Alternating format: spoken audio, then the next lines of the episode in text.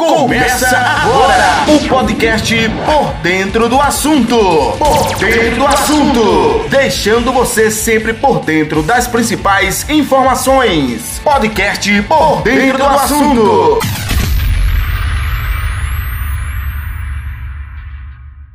O assunto do nosso podcast de hoje é o câncer de próstata, uma doença que tem acometido boa parte dos homens com mais de 45 anos de idade. Para tirar mais dúvidas sobre o tema, iremos conversar agora com o Dr. Renan, ele que é coordenador da Liga Acadêmica de Urologia da Uninasal, membro titular da Sociedade Brasileira de Urologia, médico e também doutorando em urologia pela Universidade de São Paulo. Dr. Renan, desde já eu agradeço é, a sua participação aqui no nosso programa de hoje. E a nossa primeira pergunta é: o câncer de próstata é o segundo que mais atinge os homens no Brasil. Mas afinal, doutor, o que é a próstata e qual é a sua função? A próstata é um órgão essencialmente masculino. Ele fica posicionado logo abaixo da bexiga, faz parte do, do canal uretral, do canal da uretra, que é o canal que leva a urina para fora, a, da bexiga para o meio externo, a, e fica posicionado bem à frente do reto. Por isso que a gente, a partir do, do exame do toque, consegue identificar bem o tamanho da próstata. Ela tem em média 30 gramas, que seria o tamanho de uma noz, ah, e tem como principal função manter a continência do homem, ou seja, fazer parte do mecanismo de continência, que significa manter a urina presa, e é, tem uma importante função no aspecto reprodutivo, porque ele produz o líquido seminal, um, belo, um bom percentual vem da próstata, é, que é o líquido responsável por manter o espermatozoide vivo dentro do meio ácido, que é o meio vaginal na mulher. E isso garante com que o espermatozoide realize a fecundação. Doutor Renan, esse mês é um mês bastante importante, né? Principalmente para os homens, que é nós estamos em novembro e justamente nesse mês é o mês da campanha Novembro Azul. E qual a importância da prevenção para que os casos de próstata não aumentem, doutor? Ah, na verdade, ah, o câncer de próstata possui quatro principais fatores de risco. A, a idade, a gente sabe que homens eh, a partir dos 50 anos possuem maior chance de tumor de próstata. A raça negra, então homens da, da, da cor de pele da raça negra têm uma chance maior, até duas vezes maior, de câncer de próstata a obesidade. Sabemos que pacientes com, a gente chama hoje em dia de síndrome metabólica, né? que é a obesidade ou o estado de aumento da insulina ou hiperinsulinemia, é um fator de risco para a evolução da doença e para a formação de vários tipos de tumores, inclusive o câncer de próstata. Ah, e, por último, a história na família a história na família aumenta, somente de primeiro grau, né? Se você tiver pai ou irmãos com câncer de próstata, a sua chance pode aumentar entre duas e cinco vezes. Desses fatores de risco, o único que é controlável é a obesidade, né? Todos os outros são fatores é, inerentes ao indivíduo, né? A sua idade, a raça que ele nasce e a história familiar. Portanto, hoje o que a gente busca é bons hábitos de vida, atividade física, uma alimentação balanceada e saudável, talvez seria a única medida para prevenir ou para diminuir um pouco a chance do câncer de próstata. Doutor, muitos homens hoje, eles têm ainda um certo tipo de preconceito em relação ao exame de próstata, quando se refere ao toque. E as campanhas sobre o Novembro Azul são muito importantes. Mesmo assim, os homens ainda se sentem intimados quando se fala sobre esse assunto. Então, doutor, como a gente pode conscientizar esses homens para a importância do exame? É, essa pergunta ela é bem abrangente e a gente sabe que existem vários aspectos que, que limitam a chegada do homem ao sistema de saúde. Ah, existem aspectos culturais né, ligados um pouco ao machismo ou à forma que o homem é criado desde a sua infância né, no qual a gente ah, cria nossos homens ou nossas crianças do sexo masculino para não demonstrar dor, não demonstrar insegurança, não demonstrar é, nenhum tipo de, ah, de necessidade do outro, né? Então, a partir do momento que o homem procura um profissional de saúde, de certo modo ele pede uma ajuda, ele pede um apoio, e para alguns homens isso pode demonstrar algum grau de fragilidade ou de insegurança nessa é, visão enviesada e errada da formação do, do que é ser homem. Existe um outro aspecto, que é o aspecto das políticas de saúde voltadas para a saúde do homem. A, a gente consegue reconhecer de maneira muito clara a políticas de saúde voltadas para a saúde da mulher, para a saúde do idoso, saúde da gestante, saúde da criança, mas não existe de maneira consistente uma política de saúde voltada para a saúde do homem. Né? Então, se a gente for observar os ambientes de acesso à saúde, principalmente os postos de saúde, são lugares de acesso é, e de permanência de maneira prioritária de mulheres. Né? As, as, mulheres se consultam mais nesse local, as mulheres são maioria entre as, as, os profissionais de saúde, né? e muitos homens se sentem constrangidos de utilizar aquele espaço para dar vazão às suas ansiedades, suas preocupações. Aqueles homens não se sentem contemplados naquele espaço para que possam falar sobre aspectos como sua sexualidade, sobre doenças sexualmente transmissíveis, né? E doenças ligadas a, a por exemplo, o crescimento benigno da próstata ou até mesmo tumor de próstata. Então, acredito que cabe a, também aos entes públicos a criação de estratégias inteligentes e criativas para que a gente possa trazer a essa população mais próximo dos profissionais de saúde. Então, que se invista mais na saúde do homem, né, em políticas para que o homem possa cada vez mais cuidar da sua saúde. Agora, doutor, um fator de bastante importância nesse momento em que o homem ele vai realizar o exame do toque ou ele está com sintomas da próstata, são as companheiras, né? Elas ajudam seus esposos, seus maridos a quebrar esse tipo de preconceito. Então elas são bastante importantes na hora dos homens fazer esse tipo de exame, não é? Ah, cinco. Qual a importância das companheiras ou esposas em relação à quebra do preconceito que existe entre os homens para não realizar os exames. Ah, atualmente, ah, apesar disso estar mudando um pouco, mas atualmente a gente ainda, ainda tem um percentual razoável de homens que procuram um profissional de saúde é, por indicação, por a própria marcação de suas esposas, né? Tem um, um ditado popular que diz que o homem não casa, né? parece que ele muda de mãe. Mas a verdade é que a gente tem observado sim uma mudança é, de conceito, uma mudança de, é, de, de visão do que é ser homem. Isso desde o aspecto da criação dos filhos, no qual os homens hoje em dia participam cada vez mais ativamente desse processo de criação e de cuidado, como também a valorização do homem a, que é capaz de ter uma autonomia e de buscar a, a sua saúde e os seus cuidados a partir de, de si mesmo, né? Mostrando que um homem que é responsável e que se importa com as pessoas que dependem dele, se importa também de sua saúde. Então, é, as mulheres sim têm um grande papel ah, nessa conscientização, mas acredito que é, essa nova geração tem chegado com, com uma visão um pouco mais madura da importância do, do cuidado a si mesmo.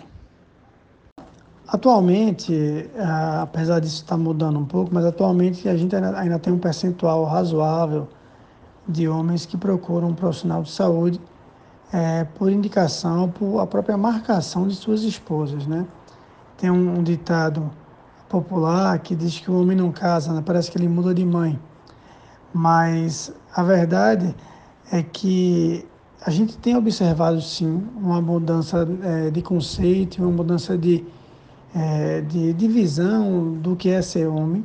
Isso desde o aspecto da criação dos filhos, no qual os homens hoje em dia participam cada vez mais ativamente desse processo de criação e de cuidado, como também a valorização do homem a, que é capaz de ter uma autonomia e de buscar a, a sua saúde e os seus cuidados a partir de, de si mesmo, né? mostrando que o homem que é responsável e que se importa com as pessoas que dependem dele, se importa também de sua saúde. Então, eh, as mulheres sim têm um grande papel ah, nessa conscientização, mas acredito que eh, essa nova geração tem chegado com, com uma visão um pouco mais madura da importância do, do cuidado a si mesmo. Ainda hoje, doutor, existe algum tipo de preconceito que venha impedir os homens de procurar ajuda médica? É, como foi colocado anteriormente, além dos aspectos culturais, acredito que haja a necessidade de uma política voltada para a saúde do homem ah, e atitudes criativas para que possa agregar ou acolher os homens no sistema de saúde. Por exemplo, as, os, entes, os, entes, públicos realizam ah, com uma certa frequência atividades que são apoiam atividades que são prioritariamente é, frequentadas pelo espaço masculino, por, pelo público masculino.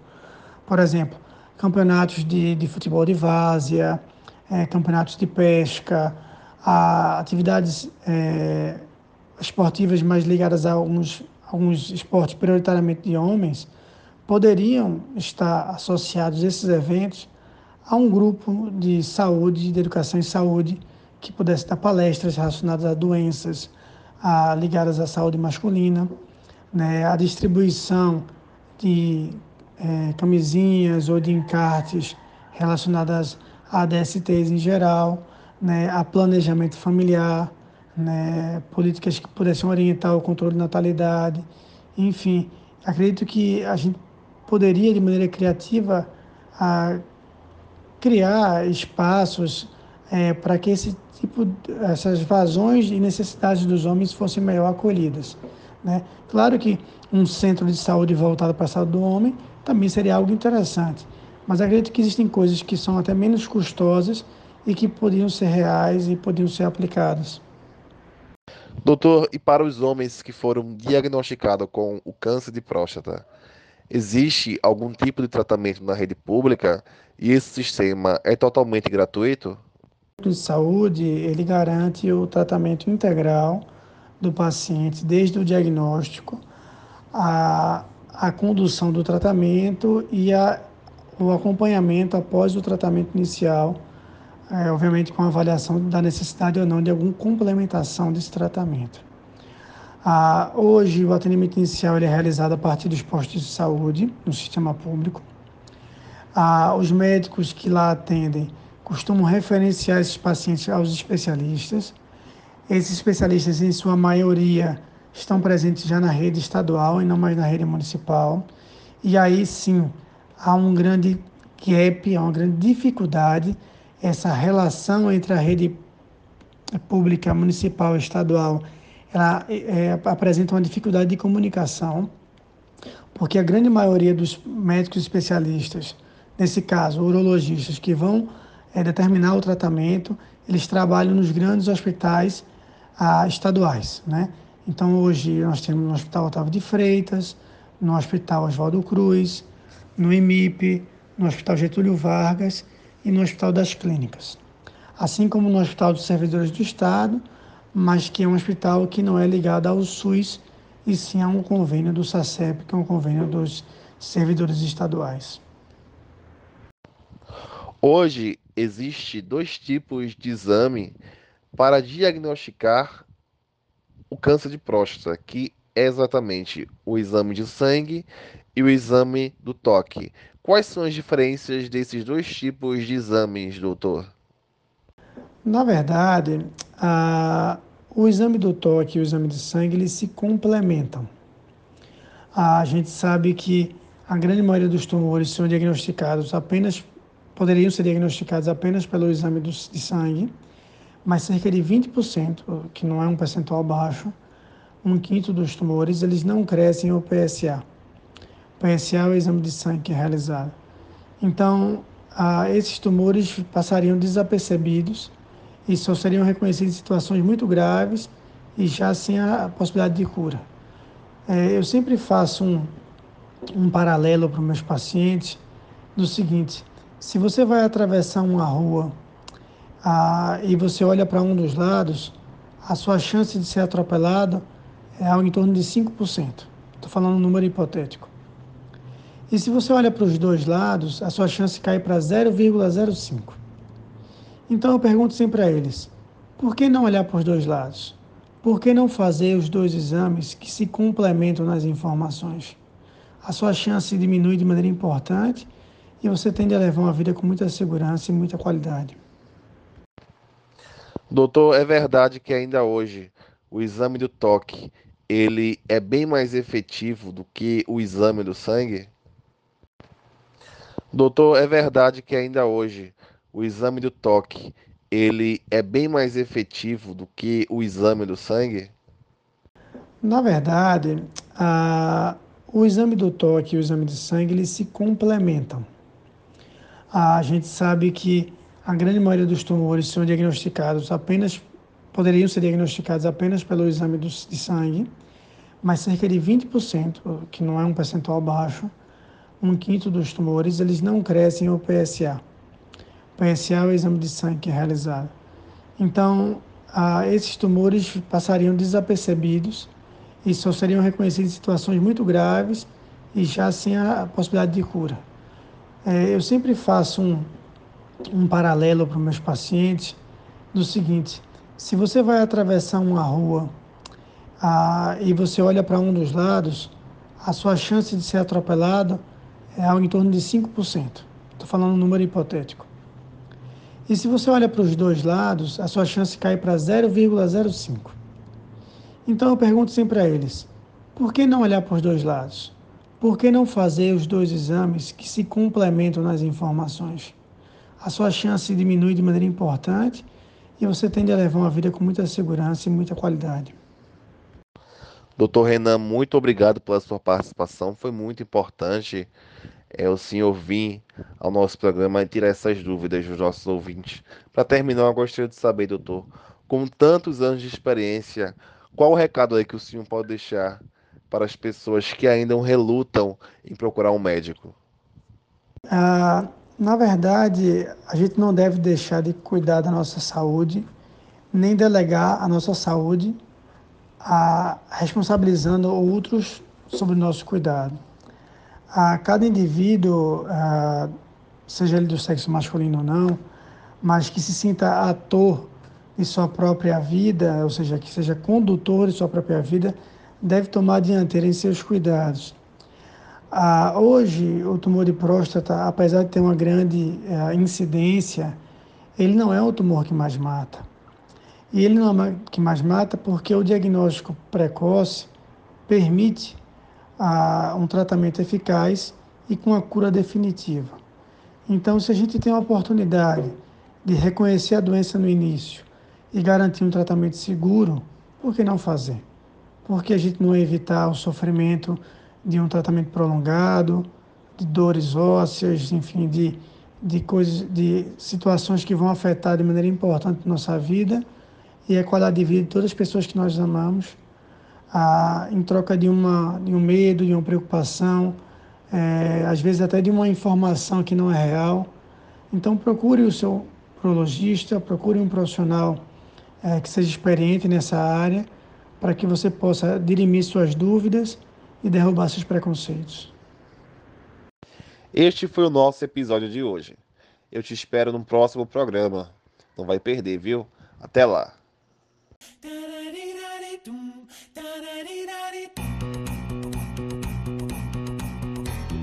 Play na notícia.